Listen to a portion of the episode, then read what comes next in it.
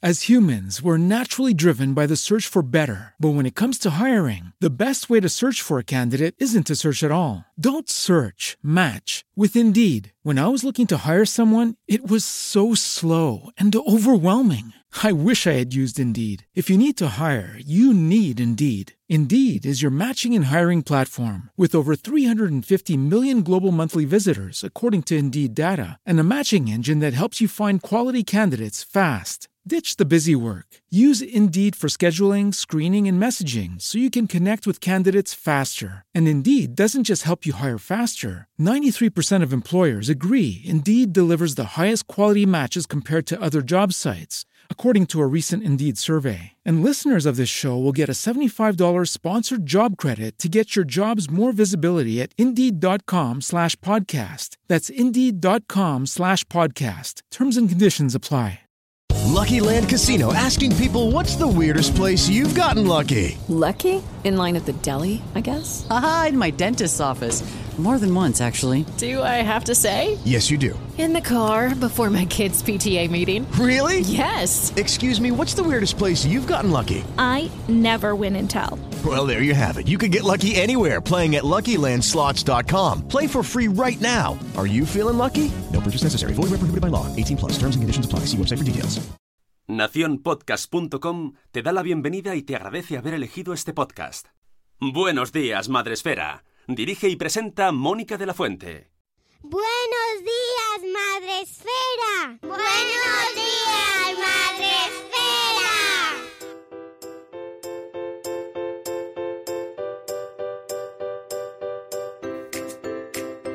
Buenos días, Madre Esfera. Hola amigos, buenos días o buenas tardes o buenas noches, porque este episodio va en diferido, así que podéis escucharlo cuando queráis. Hoy nos traemos a una psicóloga con la que teníamos muchas ganas de hablar, pero muchas, muchas. Lo que pasa que esto, la vida nos come, nos come la vida. Así que hoy hemos conseguido por fin sacar un hueco en su agenda y en la nuestra para entrevistar a Ruth Cerdán de Aprender Paso a Paso. Buenos días, Ruth. Buenos ¿Qué tal? días, muy bien, buenos días, buenas tardes, buenas noches. Que además, como novedad, estamos grabando la entrevista y eh, espera que, eh, como lo estoy haciendo así a la vez, eh, no se veían bien los juegos. Por aquí, más por aquí. Ahí está. Ahora sí que ya se te va a ver bien, fenomenal, porque he ampliado la pantalla. Y esto es una característica común. eh, siempre que os entrevisto a. ¿Cómo os denomino? ¿Cómo os denomino? ¿Jugones? eh, A los mm, ludolo- ludolocos. o- ludolocos, porque, porque friki ya no, ¿no? Eso sí, Sí, también. también. Sí. Eh, bueno, pues que sea como sea, etiqueta que sea, todos tenéis una gran colección de fondo de juegos Bueno, de mesa. Yo he de decir que no, o sea, no trabajo en esta mesa, trabajo en otra que tengo en el otro lado del despacho. Lo que pasa es que como me entra la luz detrás, si no, no se me ve. Entonces he dicho, bueno, pues por lo menos lucir No, no, el los fondo, el fondo para los que nos vean en YouTube, que tendréis el episodio también disponible allí, eh, pues sí, es- no puede ser más bonito, más colorido y más ilustrativo de que tú ya vemos que juegas mucho. Algo, algo. Bueno, antes de hablar sobre los juegos, cuéntanos un poco quién eres para quien no te conozca, que seguro que hay mucha gente que sí, porque llevas con tu blog eh, de hace ya bastantes años, eh, no sé Sí, cuántos exactamente, Pues debo de llevar tres y pico. Y muy activos además, y además como haces un montón de cosas, pues tenemos ocasión de verte en muchos sitios. Pero- todas partes. Cuéntanos eh, quién eres y sobre todo cuál es tu dedicación principal. Pues, mm, como has dicho, soy psicóloga y principalmente me dedico a... Tengo una consulta y trabajo con niños con, con dificultades de aprendizaje, con problemas de lectura y tal. Y eso es mi actividad principal, ¿no? Yo por las tardes, cuando ellos salen del cole, pues ellos vienen, están un ratito, unos 45 minutos, trabajamos un poquito y, y viene otro niño y así me tiro las tardes de niño en niño. Y eso es lo que eso es lo que es aprender paso a paso, ¿no? Que aprender paso a paso ya lleva pues mi hija tiene siete años, pues siete años más o menos llevo yo con el, con el gabinete abierto, con el despacho abierto. Y, y nada, pues eso es mi, lo que llevo haciendo durante siete años con Aprender Paso a Paso. Previamente había estado en otros centros y tal, pero eso, siete años yo dedicada a, a aprender paso a paso. El gabinete entiendo que es tuyo, o sea, es tu Sí. empresa. Sí, sí, como sea autónoma, pues sí. Hombre, sí, sí, sí, empresaria, por favor. Soy yo, claro, claro. ¿Y qué tal ha sido el paso de trabajar en otros sitios a trabajar por tu cuenta? A ver, al principio es muy duro, porque eso, hasta que te asientas, hasta que tienes pacientes, hasta que te conocen, pues ha habido unos años muy duros, muy duros de, pues eso, de no llegar a nada. ¿Dónde estáis? En Torrelodones, Para gente de Torrelodones que nos Sí, aquí- escucháis. aquí en la, en la Sierra de Madrid. Y nada, lo que, pues eso, que ya después de tantos años, pues ya muy bien, pues eso ya, ya todo es el boca a boca, pues es una mamá que le ha dado mi teléfono a otra mamá que han hablado en la puerta del cole o su vecina o la prima de no sé quién. Entonces, pues al final ahora mismo tengo el, el horario completo, no puedo atender a más niños. Bueno, eso es éxito que- total, ¿no? Bueno, si me lo llegan a decir hace cuatro años, no me lo creo. Eh, cuéntame, me interesa mucho esa parte de una mamá le dice a otra mamá, ¿por qué eh, acuden a ti? Los principales motivos. Pues yo trabajo. ahí? A mí las demandas de los papás eh, básicamente son eso, problemas de comprensión lectora, que no saben si es dislexia o no, pero que eso, que el niño no arranca de leer, no arranca de escribir, a escribir, eh, no sigue el ritmo normal de clase y o bien dan la alarma en el cole o bien ellos, eh, por, o porque ya tienen otros hijos y ven que no sigue el mismo desarrollo, pues eh, siempre están pendientes de buscar otra mamá que saben que su hijo va a algún lado y siempre, siempre preguntan. Porque prefieren, eh, lo que yo me he encontrado es que ellos prefieren ir a un sitio donde haya otros conocidos que sepan que les va bien, que están a gustos, que los niños están, que los niños no protestan para ir. Yo creo que para ellos es lo fundamental. O sea, la recomendación entre los propios padres, ¿no? ¿Tú, Sí. existe, o sea, ¿tú, tú utilizas otros medios de comunicación de anunciarte? No, antes sí, Al Antes sí, ¿no? porque no había, o sea, los niños eran muy poquitos niños. Ahora ya no. No, pues eso, antes en diversas plataformas, tanto de aquí de la sierra como un poco más. Pero es que no, la gente no se va a meter a buscar en páginas amarillas un psicólogo para mi hijo. No, prefiere preguntar a la salida del colegio si ha oído que otra mamá de otra clase tiene un hijo que va a un sitio y preguntarla, oye, porque como que aparte de que se sienten comprendidas, si es otra mamá que ya ha pasado un proceso, a ellos les hace sentir más seguros. Pero son todo cuestiones relacionadas con el aprendizaje. Mm, En mi caso sí, tanto dislexias como déficit de atención. Es básicamente los, los casos que recibo son dislexia, déficit de atención. ¿Has notado un incremento en, en- en el número de gente que, te, que requiere eso, tus servicios en este sentido? No, no, porque ya te digo, hombre, es que ahora llama más gente, pero no, no que, no, Y no he notado. eh, se da el caso, o sea, la gente es consciente antes de acudir a, a hablar contigo de si existe dislexia o si existe déficit de atención. Es decir, ellos saben lo que pasa o acuden a ti para que les digas qué está pasando, veo que hay algún problema y necesito que me digas qué pasa y que me ayudes. En, en aprender paso a paso suele ser más normal que me vengan ya con un diagnóstico, ¿no? con una valoración que solemos hacer los profesionales un poco para saber qué es lo que pasa, porque hay gente que, o sea, lo primero es, vale, al niño le pasa algo, tanto porque te lo dicen en el colegio o porque tú te das cuenta. En mi caso particular ya me vienen con ese diagnóstico. Sí que es verdad que hay algunos casos que vienen así, no sé qué le pasa, entonces hay que hacer una valoración, pero en mi caso yo no, a mí no me gusta, no me gusta hacer valoraciones a los niños. Porque el tener que hacerle una especie de examen al niño, tenerle aquí, pasarle pruebas en un entorno que no conoce, con una persona que acaba de conocer, a mí no me gustaría que me lo hicieran y no me gusta hacérselo a los niños. Entonces, pues prefiero que les valoren en otro sitio y que ya me digan, pues mira, el diagnóstico es este, este y este, o las dificultades que tienes son estas. Entonces, ya en base a eso yo me planteo unos objetivos y, y- y partimos de ahí el tratamiento. Pero en mi caso vienen más con un diagnóstico ya. Me gusta más. Ujú. ¿Y te has, te has encontrado con algún caso en el que el diagnóstico con el que te venían no se eh, ajustaba a lo que en realidad era? No. Sí que es verdad que algunas veces han valorado y, digo, "Puf, esto no me cuadra mucho. Pero al final, cuando ya empiezas un tratamiento y ya vas viendo eh, cuáles son los tanto los puntos débiles, que son por los que viene, como los puntos fuertes, eh, el profesional eh, suele, o sea, me- ya me va a dar igual un poco la etiqueta que tenga. A mí me importa la etiqueta porque va a tener esas ayudas, tanto en el colegio como donde las necesite. A mí me importa más el, vale, esto es en lo que falla, pero ¿en qué es bueno? Pues vamos a intentar compensar, ¿no? O qué es lo que tengo que trabajar para conseguir que haya un desarrollo global mm, Eh, ¿Trabajas solo con los niños o también trabajas con la familia?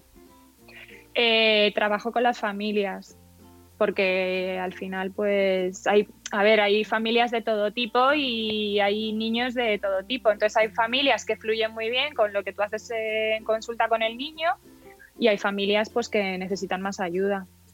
Que les des a ellos pautas, ya no solamente por la dificultad de aprendizaje, sino porque empieza a haber ciertas conductas disruptivas en casa, no saben manejarlo, no saben poner límites. Entonces, pues, ahí sí que intento yo entrar.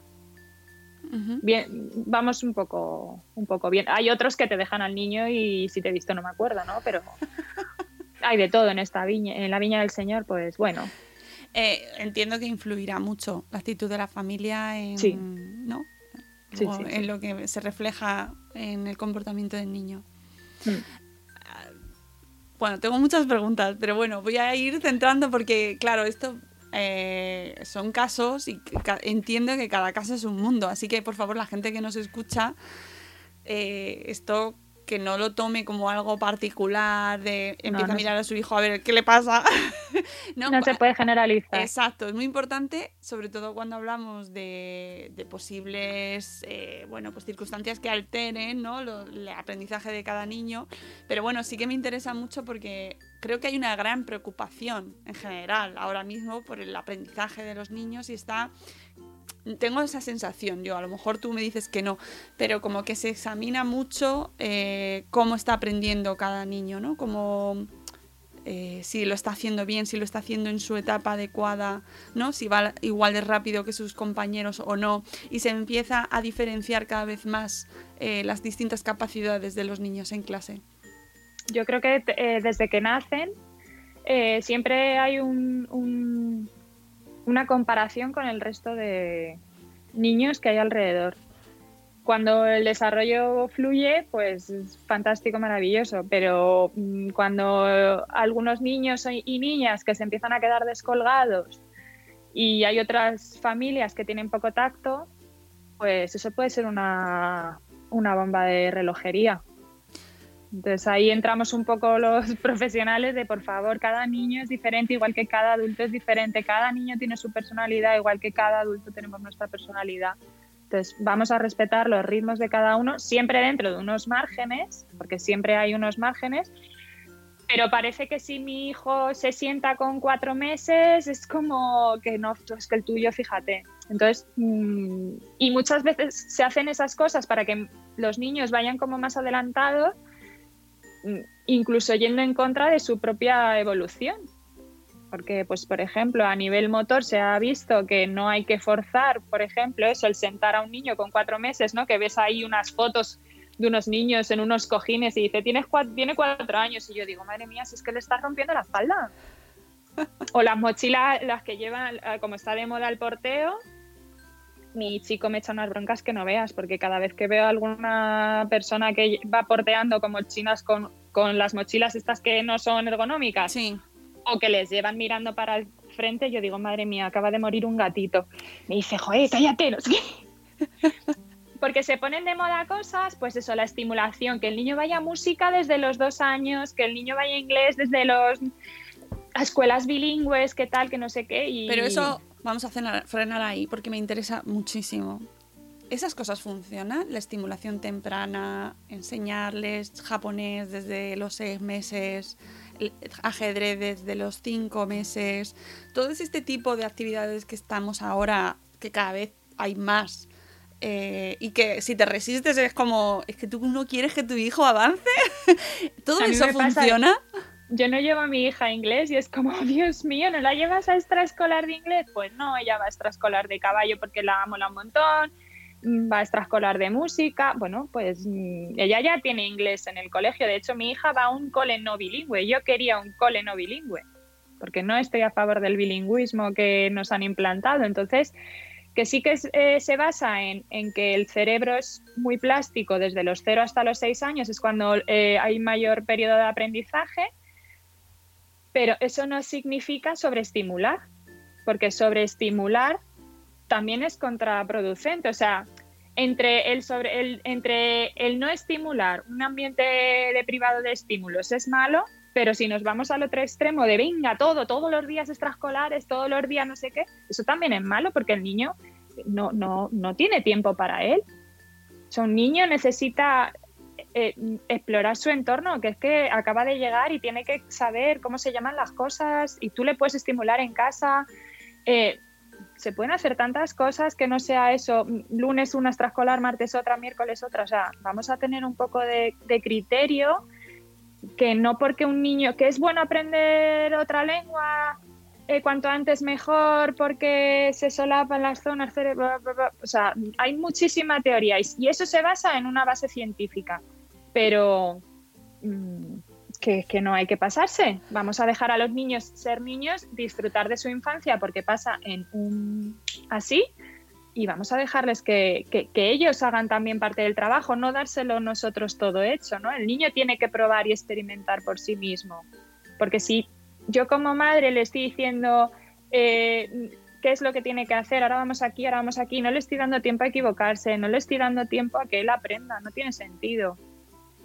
Estamos Ya, lo que pasa en una que, sociedad que claro, es difícil aislarte y aunque a todos nos pueda parecer lógico, ¿no? Que el niño lo que tiene que hacer es jugar, cuando lo que te están vendiendo por otro lado es, eh, pues eso, apúntale a, tú quieres que tu hijo sea más inteligente, que tenga mejores oportunidades de futuro, eh, quieren, mm, ¿sabes? Porque todo va a hacerle más feliz el día de mañana, ¿no? Y parece como que al final eso influye en nuestras decisiones, ¿no? Y, mm, Que los niños no son adultos en miniatura. O sea, a mí no conozco a nadie que cuando salga de trabajar, después de sus ocho horas de trabajo, mm, vaya feliz y contento a un curso de gestión de no sé qué. Entonces, si lo que no me gusta para mí, yo no lo voy a hacer para mis hijos. Vamos, ni para mis hijos, ni intentaré que para ninguno de mis niños, de pacientes, ni, ni niño que está a mi alrededor. O sea, a mí cuando me dicen, no mandas tarea para casa, digo, ¿yo? ¿Qué quieres que le mande? ¿Una fichita para hacer una ficha de atención? O sea, está ocho horas en el colegio. Viene aquí porque el niño sabe que tiene una dificultad. Y yo te voy a decir que le compres el libro de no sé qué editorial para que se ponga a hacer fichas en casa. Yo lo que quiero es que el niño cuando venga a trabajar conmigo venga contento y que el tiempo que esté aquí sea provechoso para él. Yo sé cómo tengo que hacerlo, pero yo no le voy a mandar nada para casa. Si acaso le voy a mandar un juego de mesa. Eh, ahí se nota. Pero eso no es solamente ya beneficio para el niño, es que a, nive- a nivel familiar. Hombre, eh, ahí estoy totalmente de acuerdo contigo en ambas cosas, porque realmente el tema de los juegos de mesa, sobre todo en los últimos años, eh, se ha puesto ahí en auge y no solo como parte de ocio, sino también gracias, eh, yo desde luego por leerte mucho ¿no? y, y por tu blog, eh, viendo las aplicaciones eh, que para la en, en ciertos problemas con el aprendizaje puede tener, ¿no? Eh, Nada más tenéis que pasaros por el blog de Ruth, de Aprender Paso a Paso, para ver los maravillosos posts que escribes, ¿no? Pues aplican- aplicando ciertos juegos a determinadas situaciones, ¿no? Determinados problemas del aprendizaje. Em, ¿Cuáles son las, ya nos has dicho antes que los las, eh, bueno, problemas de aprendizaje más comunes que ves son dislexia y eh, trastorno de Déficit de atención, ¿verdad? Em, ¿Cómo trabajas con ellos en general? O sea, un poco pautas y que se diferencien una de la otra. Ah, hay que partir de la base de que el juego no es la medicina. Que lo cura todo. O sea, Eso está, eso es muy importante. ¿Vale? Porque sí que es verdad que ahora, pues María Jesús también, María Jesús Campos también está muy metida en, estamos, además es que es súper gracioso porque vamos súper a la paz. Eh, siempre lo decimos, eh, que utilicemos juegos de mesa en nuestras sesiones, eso no significa que no hagamos otras cosas. Claro. O sea, eh, si yo tengo que trabajar con un niño con dislexia la conciencia fonológica, lo puedo trabajar con un juego dependiendo de, lo- de mi objetivo de ese día en concreto, o de esa semana, o de ese o el objetivo que yo me haya planteado. Lo podré trabajar con un juego, pero a lo mejor tengo que hacer otro tipo de material, o tengo que hacer una ficha, o tal. Sí que se intenta hacer de la manera más lúdica, porque al final, cuando mejor aprende el cerebro es cuando está motivado y está emocionado, pero que el juego en sí no me vale que un niño con dislexia por ponerle a jugar a un juego vaya a mejorar. O sea, Sí. va a mejorar en, en ciertos aspectos porque es eso. Un niño con dislexia, aparte de ser diferente de otro niño con dislexia, pues cada uno va a tener sus peculiaridades. Y esas peculiaridades, yo como profesional que las conozco, pues las voy a poder trabajar o con un juego de mesa o con otro tipo de, de- de trabajo. Claro, pero eso es muy importante lo que dices, porque al ponerse muy de moda también los juegos de mesa, cada vez se ve más esa frase de necesito un juego de mesa para un niño impaciente. Para trabajar la paciencia. Nosotros en el pequeño rincón de los juegos de mesa, del que también soy administradora, que ahora mismo ya somos más de 22.000 personas, Maravilloso. estamos súper emocionados, eh, nos encontramos eso. Eh, busco un juego de mesa para mi hijo de tres años que no se está quieto. ¡Oh! Pero ¿cómo quieres que un niño con tres años esté quieto? Eso es que lo que tiene que hacer es moverse. Tiene que escalar, tiene que caerse, tiene que mm, tirar las cosas, no está para estar sentado. Ya está sentado, si ya tienen tres años y van al cole ya están sentados. Claro, Déjale y- vivir. Que se está empezando a usar y eso se percibe fácilmente como, yo qué sé, cuando vas a la farmacia y pides quiero una- un X producto para un constipado y te dan el producto para ese constipado. Pero en este caso no funciona así, no debería, ¿no?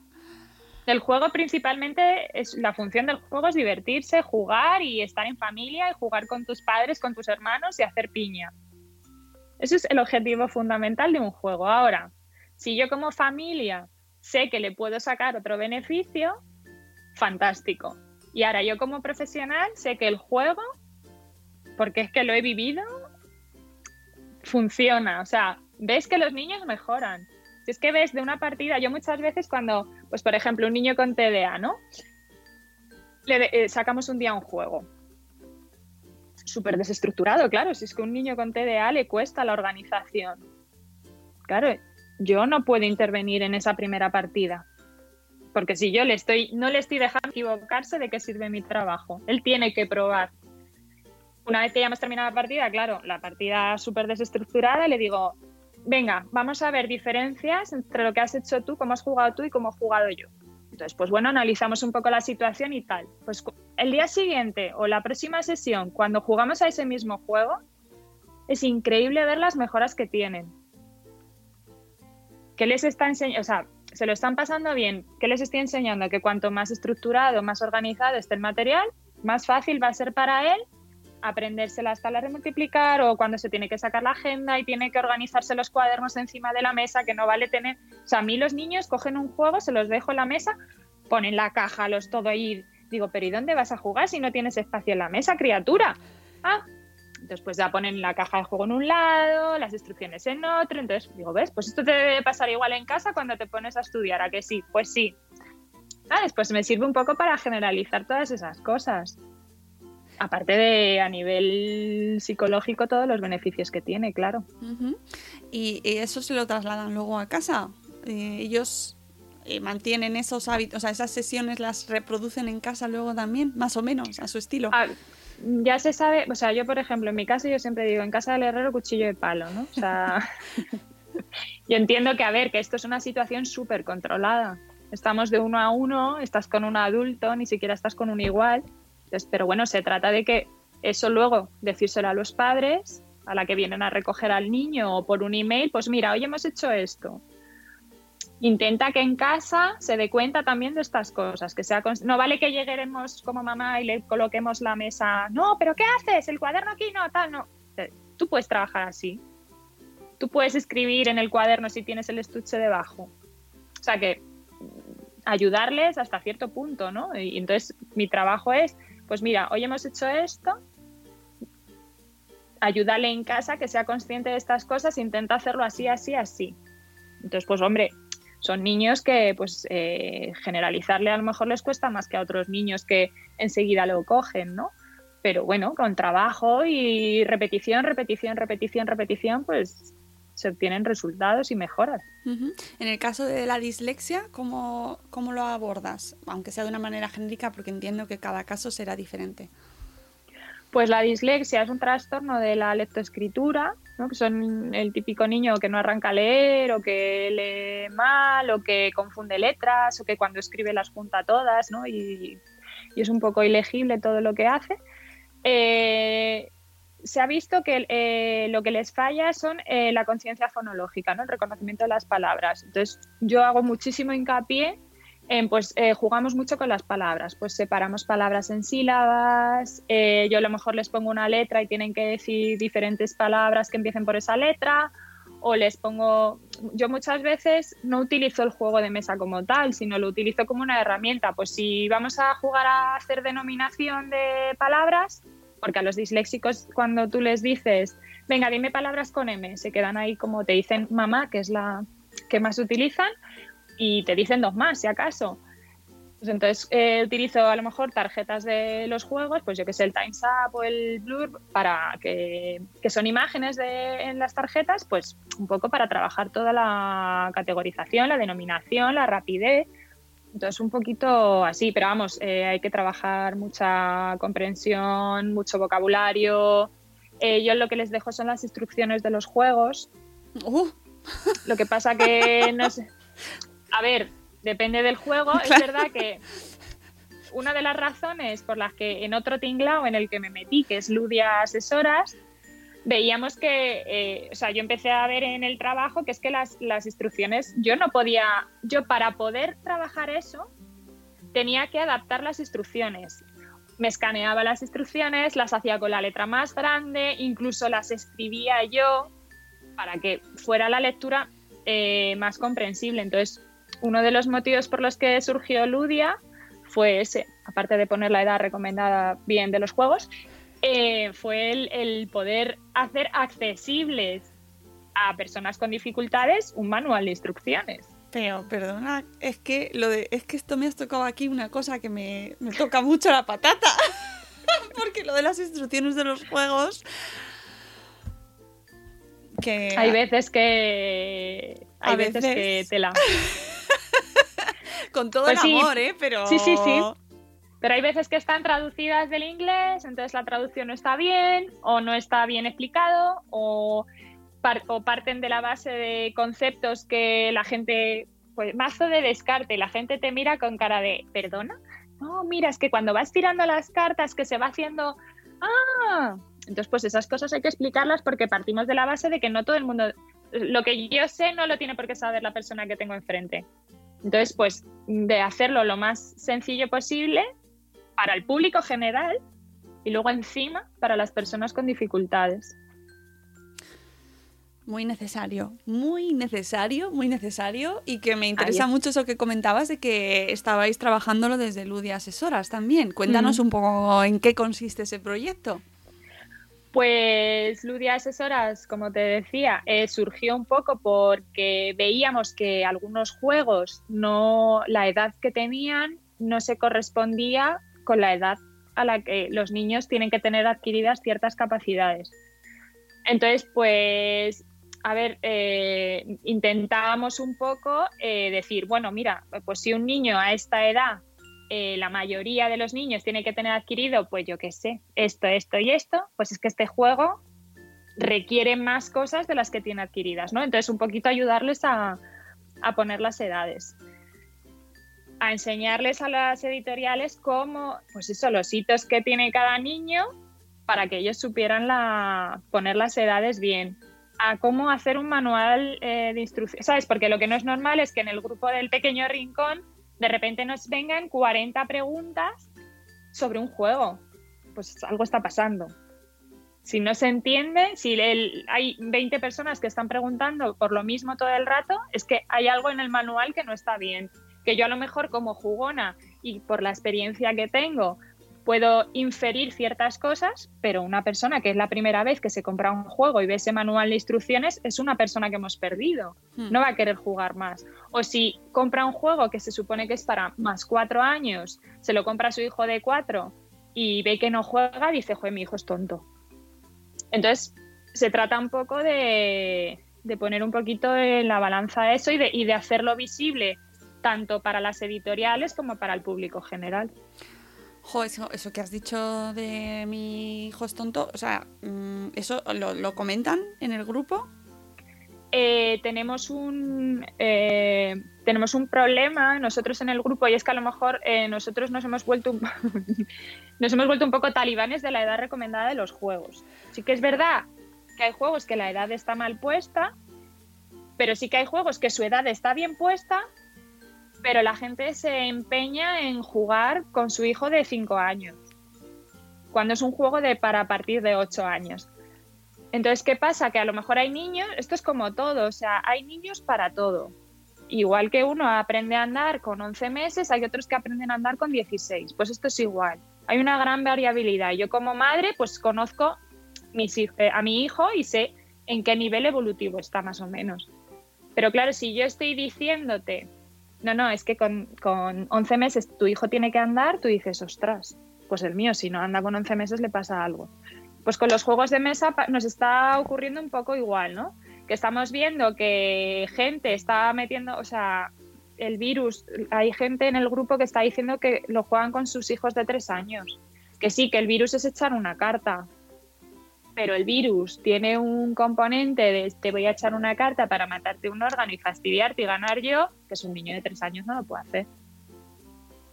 Entonces, ¿qué pasa? Que hay padres que sus hijos tienen cinco años y ve otra persona que está diciendo mi hijo con tres años juega perfectamente y dice, ah, pues si el mío es dos años más mayor y no sabe jugar, buah, le llevo al psicólogo. Ay. Entonces, pues hay que tener cuidado nos hemos vuelto un poco defensores de, eso, porque, jolín, que, que, sabemos que hay padres que se angustian y, jolín, pues qué necesidad. Pues oye, a lo mejor tu hijo es muy listo, si yo no digo que no, y a lo mejor es un superdotado, pues vaya usted a saber, pero no se puede generalizar, porque estás generando frustración en otras personas y no me parece justo. Y sí, y además el hecho de atribuir determinadas capacidades en función de los juegos a, los que jueguen, que es como un poco apresurado, que es cierto que como padres conocemos a nuestros hijos fenomenal, pero de ahí atribuirles ciertas capacidades, ¿no? Mm, pues ya eso es más complicado, muy arriesgado. mi hija lleva jugando, pues, lleva jugando a jugar de mesa un montón pues ya hay juegos con ella que no puedo jugar. O sea, yo no me voy a poner a jugar a un juego de velocidad con ella porque es que no, no. ¿Qué hago? ¿La voy a frustrar? ¿Por qué? O sea, pues a lo mejor si ese juego lo juega con iguales, con su grupito de amigas en el cole, porque en el cole de mi hija tienen. Se están haciendo súper jugones y tienen ludotecas tanto las clases como el propio centro del comedor y tal, tienen una ludoteca, pues ellas en el patio pues se pueden poner a jugar o en el momento que tengan. Pues entre ellas, pues si se ponen a jugar a un juego de velocidad, pues vale, bien. Pero claro, contra mí, es que no tiene sentido. ¿Qué hago? ¿La dejo ganar? Uy, ese es otro temazo, ¿eh? Estoy aquí tirando. Sí, sí, bueno, es que claro, yo que os sigo y me he visto muchas de vuestras charlas. Sí.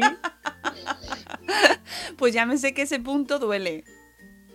Es que si yo la estoy dejando ganar o, la, o o ya por salir un poco de los juegos de mesa, ¿no? Para que no parezca que estoy muy enferma. Si yo estoy, si yo le estoy eh, si yo estoy haciendo algo por ella, realmente ella no está aprendiendo cómo funciona el mundo exterior. O sea, si yo la estoy diciendo a mi niña que es la más guapa y la más lista y, y, y que cuando ella se equivoca estoy yo ahí para corregirla, eh, eso no es la vida real.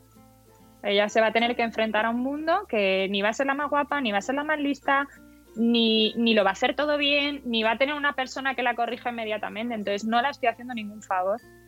Entonces no, no creo que como yo como madre quiero lo mejor para mi hija, entiendo que eso no es lo mejor para ella. Aunque me apeteciera meterla en una burbuja y que cuando sale del cole te dice, me ha pasado esto y tú dices, ¿Ah?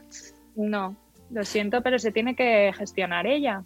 Y eso no va a encontrar, de que a lo mejor alguien lo, piensa, de adaptarles los juegos. Es decir, si no, si queremos que se frustren porque es parte de la vida, ¿por qué no ponerles a jugar a un juego, mm, yo qué sé, que no les vaya en esa edad? Pues porque como va a haber juegos de su edad en los que compitan igualdad de condiciones conmigo como adulta en el que a veces gane ella o él y a veces gane yo, pues ahí ya va, ya se va a encontrar ahí frustración.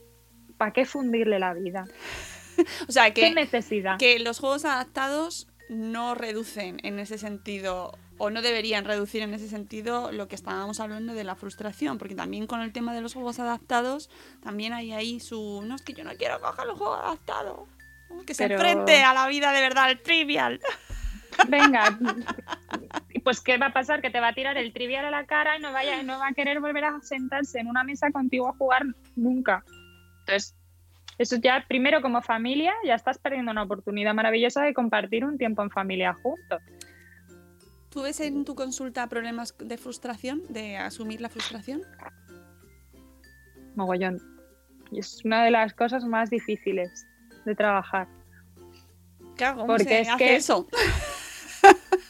Eso es pico pala, pico pala, pico pala, tener súper claro los límites. Porque ya, eh, me hace mucha gracia un niño que lleva, debe llevar seis meses conmigo así, y nunca me había pasado, o yo no recordaba, tirarse los 45 minutos de la sesión. Eh, pero hacemos esto, pero jugamos ya. Pero no, bueno, espérate, ahora vamos a hacer esto y después de hacer esto, pero y los 45 minutos insistentemente. Y dije, Buah, este niño a sus padres le tiene que tener a los pobres. Entonces hablé con los padres y les dije, mm, mira, me ha pasado esto en consulta con él, entiendo que su, su, su táctica es derribar al contrario por agotamiento. pues buena. ¿eh? De, insistente, insistente, insistente. Y claro, me dijeron los padres que sí. Entonces, bueno, pues hemos hecho una intervención en casa, ¿no? Pues bueno, pues se han hecho una serie de cosas, pues una especie de programa de puntos. No me gustan los programas de puntos, pero un poco que él vea eh, qué es lo que tiene que hacer supervisual, porque al ser mm, TDA, pues eh, pierde su memoria de trabajo no funciona muy bien, entonces pues pierde información, entonces eh, en cuanto ve otra cosa que le llame más la atención, ¿no? un poco un TDA de libro, como digo yo. Entonces pues se le ha puesto unos, unas normas muy, muy concretas para, porque eso es que si no él va a la, táctica del derribo, de, me vas a decir que sí por pesado. claro, cuando no lo consigue se enfada y mucho. ¿Cuáles son los principales mm, detonantes o que tú observes desde tu, desde tu profesión, ¿no? desde tu consulta, eh, que, que, puedan llevar a influir en estos niños? Eh, estoy pensando Ah, no sé si tiene algo que ver mm, eh, las extraescolares, el abuso o el poco tiempo libre, no lo sé. Y digo, tecnologías, nuevas tecnologías, por ejemplo.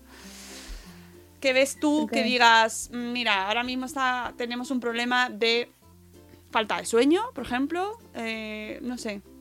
Y es que mi, yo siempre lo digo que mi población, la población con la que yo estoy en contacto no es la real porque claro, mi, digamos que mi foco es súper pequeño en, pues eso, en, las dificultades que yo trabajo. Entonces, yo con, los niños que me encuentro, o sea, hay un... las nuevas tecnologías porque se engan... o sea, si ya de por sí eh, las nuevas tecnologías eh, generan en el cerebro unas sustancias que, hacen que, pero tanto a niños como a adultos, ¿no? No porque sean niños. No sabemos. Eh, por la dopamina. la rapidez, la inmediatez a la hora de hacer las cosas, a estos niños que encima eh, su desarrollo, su neurodesarrollo no, no va como al 100%, pues, pues sí que sí que sí que influye un poquito más que a lo mejor en un niño que no un niño normotípico, ¿no? ¿Y se reduce, tú aconsejas la reducción de- del uso de pantallas, por ejemplo? Yo en mi caso sí, porque es que si no estarían las 24 horas. Mis pacientes. Sí, sí, esto eh, antes lo hemos lo, lo repetimos de nuevo. sí, bueno, porque no es que generalizar en este tema es muy complicado, pero sí que me interesa mucho porque al final es tu experiencia como profesional, ¿no? Y estoy convencida de que a muchos de los que nos escuchan les interesa y, y, hay muchas cosas de ahí que vemos en el resto. O sea, es decir, las nuevas tecnologías con sus cosas buenas y sus cosas malas están aquí Por supuesto. y nos afectan a todos. Entonces, es muy interesante ver cómo afectan a lo que tú ves, ¿no? Y Yo he tenido niños que han salido de aquí y según han venido los papás a buscarle, ¿me dejas el móvil? Es como... Y ya empiezas a indagar. ¿Pero cuánto tiempo está con el móvil? ¿O cuánto tiempo está con la suite? ¿O cuántos días a la semana está? ¿O ¿Y qué haces con él? Pero lo compartes ese tiempo con él, porque bueno, si estás jugando a la Switch, si estás jugando los dos juntos, pues quieras o no, pues bueno, estás interaccionando, estás sabiendo qué está haciendo el niño o la niña, pero cuando les estás dejando ahí, se lo dejas para evitar que haya un conflicto en casa, pues no le estamos haciendo ningún favor. O sea, yo entiendo, primero como madre, porque soy madre, tengo dos hijos, y sé que se ponen muy intensos cuando quieren algo y no lo consiguen, pero es que si no, es eso, que es que no, aparte de que no pueden tener todo lo que quieren en el momento en el que lo quieren, mm, las pantallas, o sea, en en general, pero es que las pantallas en particular, la adicción que pueden llegar a crear, no, no les viene bien ni a los niños ni a los padres, obviamente. Esto como llama la atención para todos porque es que es así. Es decir, lo estamos viendo y nosotros somos claramente defensores de las nuevas tecnologías, pero sí conocer mm, los riesgos y me interesa mucho las edades que ves. Yo trabajo mm, fundamentalmente con niños de primaria. Sí que tengo algún niño de infantil, sobre todo si ya vienen con diagnóstico, porque mm, pues ha habido algún problema en el neurodesarrollo que se ha visto, pues eso, que no, no andaban o han tardado más en andar o han tardado más en hablar. Entonces, a lo mejor si ya vienen con diagnóstico en infantil, ya puedo empezar a trabajar con ellos. El grueso es en primaria y luego tengo de secundaria. Pues un poco, pues eso, para organización. Pues tengo niños de, secundaria que tienen TDA dislexia, pues les ayudas un poco a, a organizar el mes de estudio, a seguir trabajando, pues eso, la toma de decisiones, las habilidades sociales y tal. Y, Pero eh, sobre todo primaria. Eh, ¿Se van bajando las edades? ¿Estás viendo tendencia que cada vez vayan antes? No. Es que como yo siempre me manejo los mismos márgenes, no. O sea, es lo que te decía. Si vienen en infantil es porque se ha visto previamente que había algo. Si no, ya te vienen en un primero segundo de primaria. Pero al final estas cosas, pues es un niño que no arranca a leer en, en finales de primero, ya el cole pone el sobreaviso o el padre se da cuenta, entonces ya sí que sí que vienen. Eso, primero y segundo de primaria es cuando más. Luego a lo mejor ya cuando te vienen más de tercero o cuarto es porque ha habido ahí o no ha habido, no ha querido verse o no se ha sabido ver lo que pasaba. Porque esto cuanto antes mejor, ¿no? Cuanto el tratamiento empiece antes, por lo que hablábamos antes, ¿no? De que cuando el cerebro tiene esa mayor plasticidad y esa capacidad de aprender es de entre los 0 y los 6 años, cuanto antes mejor, pero sí que es verdad que vienen niños un poquito más mayores. ¿Y eh, te encuentras en los niños algún tipo de rechazo en alguna conducta que no quieren cambiar? Uf. A ver, que hay de todo. Claro, sí. Hay algunos niños que, de hecho, los niños, mm, a mí me mosquea cuando un niño no es consciente de que tiene un problema. O sea, cuando yo tengo un niño aquí, se las- yo siempre les explico. O sea, cuando se incorpora un niño o una niña nueva, yo les pregunto, ¿por qué vienes aquí? Entonces, pues bueno, él me dice si le han dicho los padres algo, que a veces ni siquiera les dicen nada. Eh, yo les explico, ¿no? Bueno, pues eh, vienes aquí por esto, por esto y por esto, y yo te puedo ayudar en esto, en esto, en esto. ¿Tú consideras que yo te puedo ayudar en algo? A mí cuando hay algún niño que no es consciente de sus, eh, de sus dificultades, eh, me mosquea, porque ya sé que ahí voy a tener un hueso duro. Claro, ¿no? Derribar esa, derribar ese, esa coraza para poder entrar y decirle, no, mira, se consigue, pero pues es más difícil. No, me parece muy interesante. ¿Y cómo lo trabajas? Pues confrontando mucho. Confrontando mucho de, mm, pues eso, a lo mejor estamos en alguna situación, pasa algo, y ¿ves cómo? Sí que luego lo que yo suelo hacer es siempre apuntar esas cosas, porque a todos se nos olvidan las cosas malas. Entonces, cuando eh, yo no tengo manera de hacerle ver que ha pasado algo si no hay constancia por escrito. No, pues mira, es que te acuerdas, me pasó, es una tontería, pero me pasó con un niño de, eh, a veces le pongo a leer instrucciones de juegos. Me dice, joder, es que siempre me toca leerlas a mí. Digo, no te preocupes, vamos a sacar el registro diario a ver cuántos juegos te he explicado yo y cuántos juegos te has leído tú. ¿Sabes? Porque si no hubiera sido un, no, tú más, no, yo más yo soy la profesional y digo, no, mira, esto queda constancia por escrito. Entonces, a ver, venga, mira, este día, venga, apunta, uno yo, uno tú, uno yo, uno yo, uno yo, uno yo, uno tú, uno yo, uno. Mira, yo te, te he explicado 10 y tú has leído 3. Entonces ya es como, vale. Y te mira mal. Pero como no se puede, ya, o sea, ya no tiene manera de rebatirlo, pues no es entrar en un conflicto que muchas veces lo que buscan o lo que están acostumbrados es un conflicto. No, no hay conflicto porque esto es así y no hay más.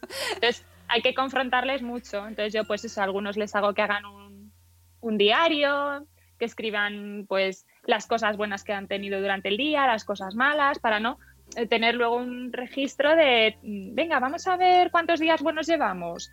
O vamos a ver cuántos días malos. ¿Y por qué crees que estás más nervioso? Porque si te das cuenta, llevas unos días apuntando qué tal, que no sé qué. Pues un poquito ese tipo de, de estrategia es la que utilizo. Y me funciona. ¿Y luego no te pasa que con tus hijos te encuentras haciéndoles también ese momento terapia?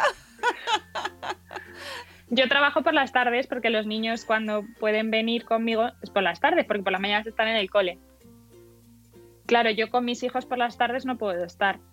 Entonces, mi peque ahora está, mi peque mayor está en segundo de primaria, entonces pues bueno, ya tiene exámenes, tiene deberes y tal.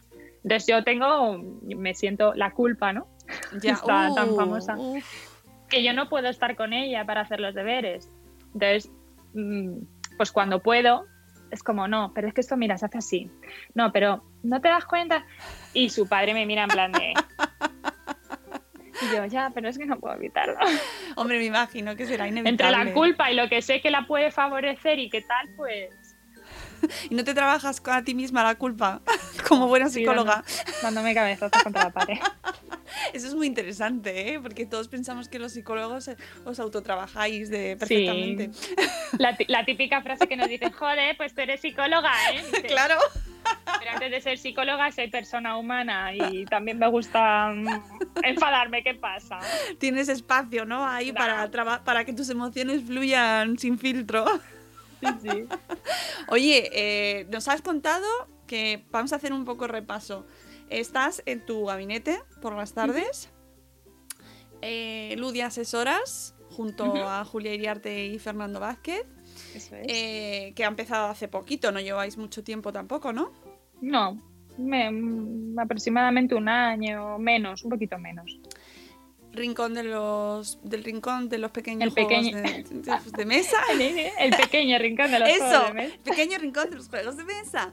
Eh, con Fernando y también con, con Jules y también con Daniel. Es que no me, no me sé todo el equipo porque como estáis todos ahí un poco intercambiados. Estamos entremezclados. Sí, sí, sí. Y también estás en Bebé a Mordor, en el equipo BAM. ¿verdad? ¿Y qué hacéis ahí? Cuéntame.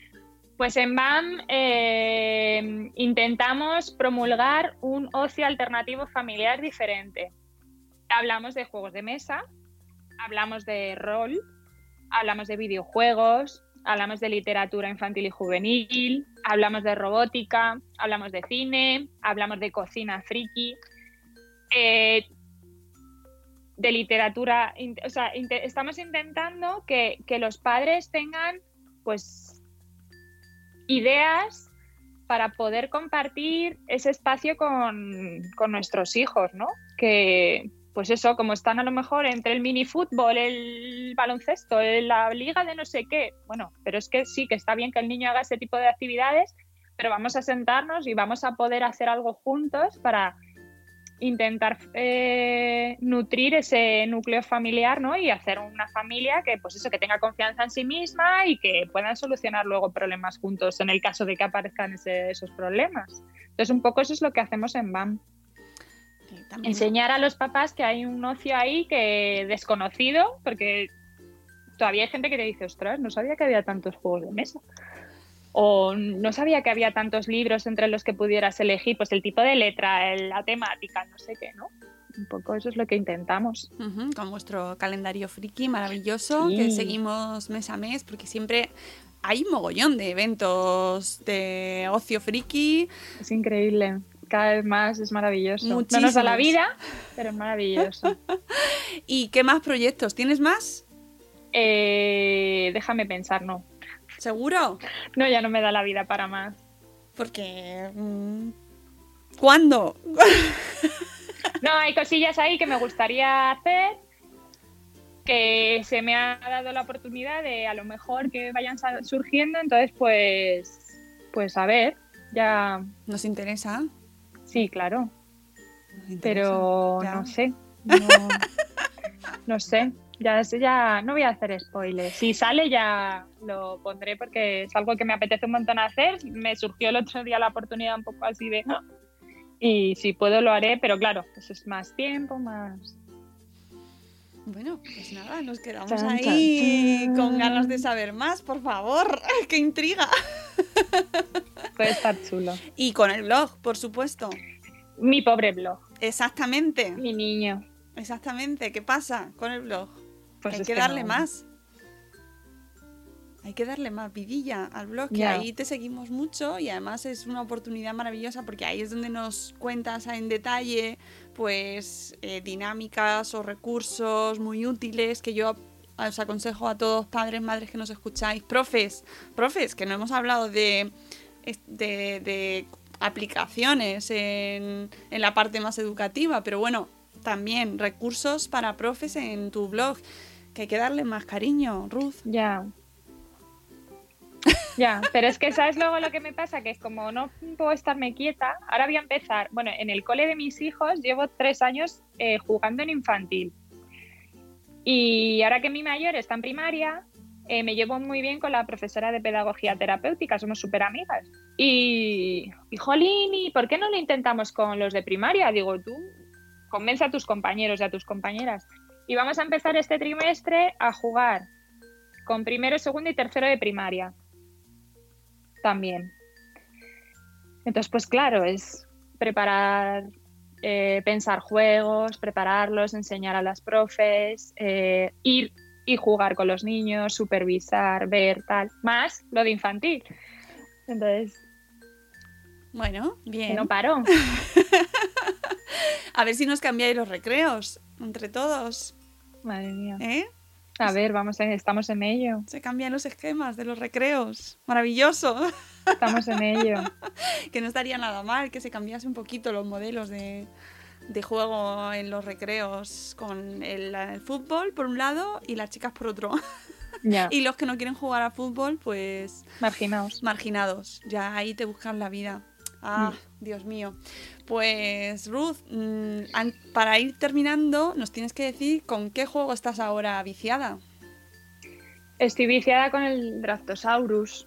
A ver. ¡Hala! Ese no lo conozco. Pues mira, es maravilloso. Ayer me escribió la, la, que había sido tutora de mi hija en infantil. Me dijo, ay, pues a mi hijo le han traído, su hijo es más mayor, le han traído eh, Ratland y Draftosaurus. Digo, ¡Oh! Mi juego favorito del 2019, Draftosaurus. Le mandé, tenemos en Ludia hecha la ficha del juego. Se la mandé y digo, mira lo que hemos hecho. ¡Oh! Madre mía, pues si ya me gustaba, ahora me gusta más. para mí es el juego del año. Estoy súper ¿Sí? súper viciada. ¿Y, y para qué edades es? A partir de 8. ¡Qué bien! Es maravilloso. O sea, tiene unos dinosaurios de madera que es que son para comértelos. Oye, sobre lo de las edades, a partir de 8 con 7, A ver, pues a lo mejor necesita un poquito de ayudita.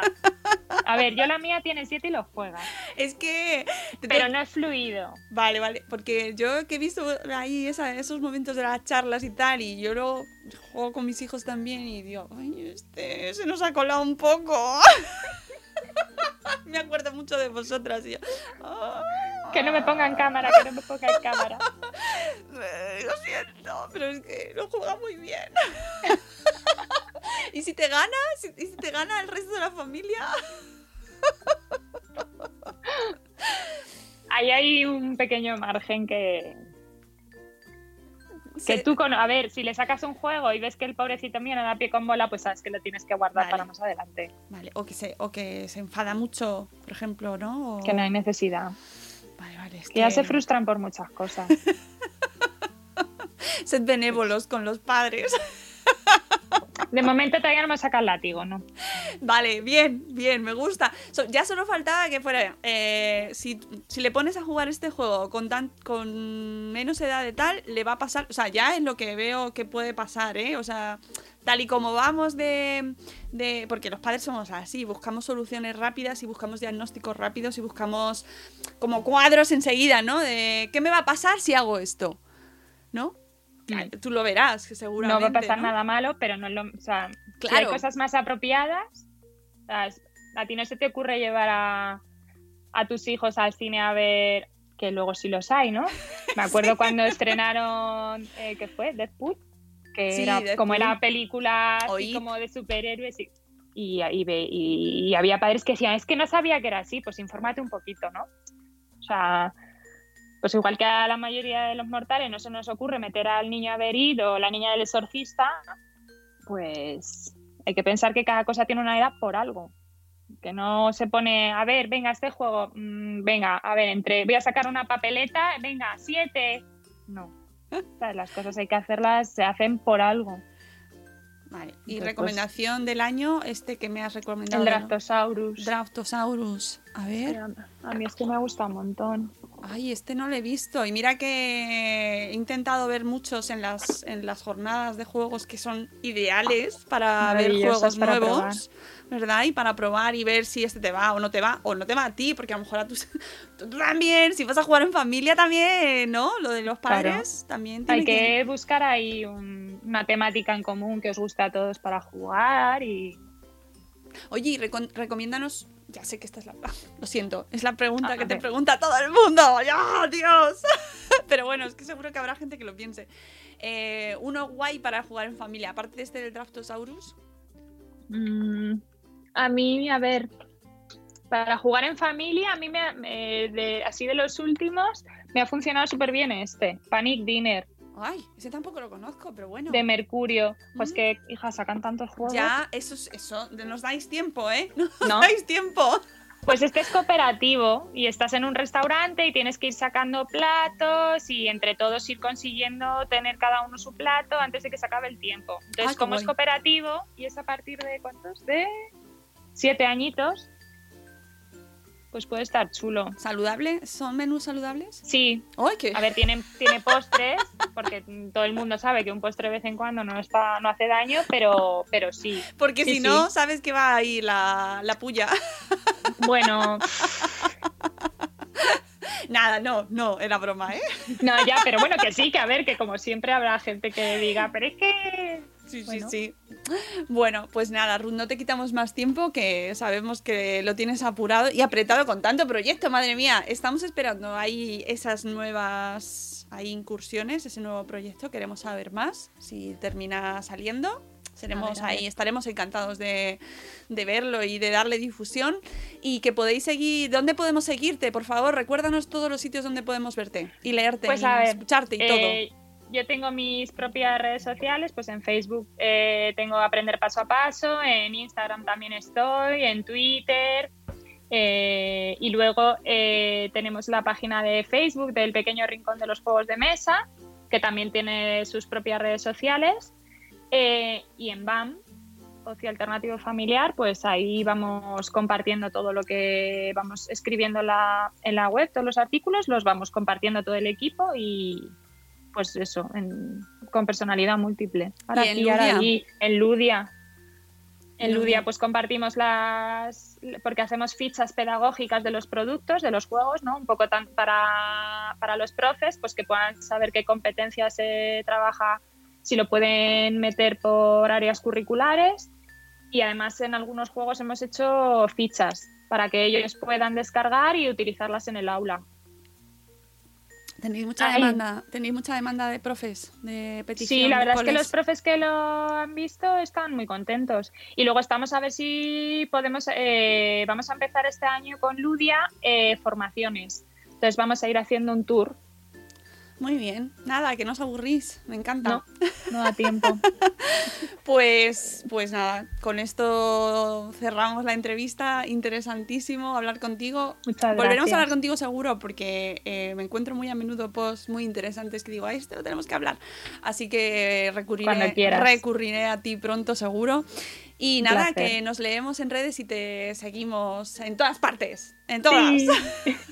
Gracias, Mónica. Nada, sí, un placer. igualmente- gusto estado. Y a, y a seguir jugando y disfrutando con lo que haces, que eso es lo que se transmite y lo que Lo más disfruto gusta. mucho, me encanta. O sea, soy una privilegiada. O sea, eso es así. Se Soy nota. una privilegiada, se nota, me ¿no? encanta y lo disfruto un montón. Amigos, nosotros nos vamos. Ha sido un placer tener a Ruth con nosotros. Espero que os haya gustado esta entrevista. Y volvemos, eh, ya sabéis, una vez a la semana en directo con la agenda y el resto, pues ya en diferido. Os queremos mucho. Hasta luego, Mariano. Adiós. ¡Hasta mañana! ¡Hasta mañana!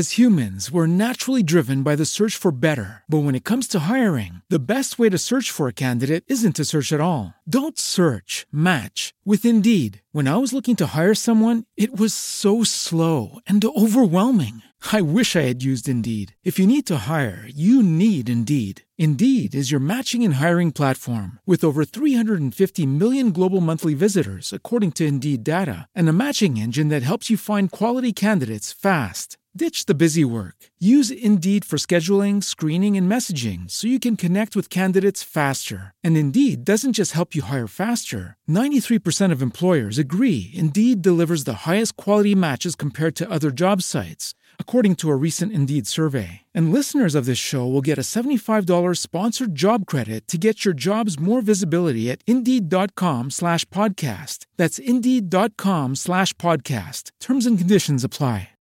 With the Lucky Land slots, you can get lucky just about anywhere. This is your captain speaking. Uh, we've got clear runway and the weather's fine, but we're just going to circle up here a while and uh, get lucky. No, no, nothing like that. It's just these cash prizes add up quick. So I suggest you sit back, keep your tray table upright, and start getting lucky. Play for free at LuckyLandSlots.com. Are you feeling lucky? No purchase necessary. Void where prohibited by law. 18 plus terms and conditions apply. See website for details.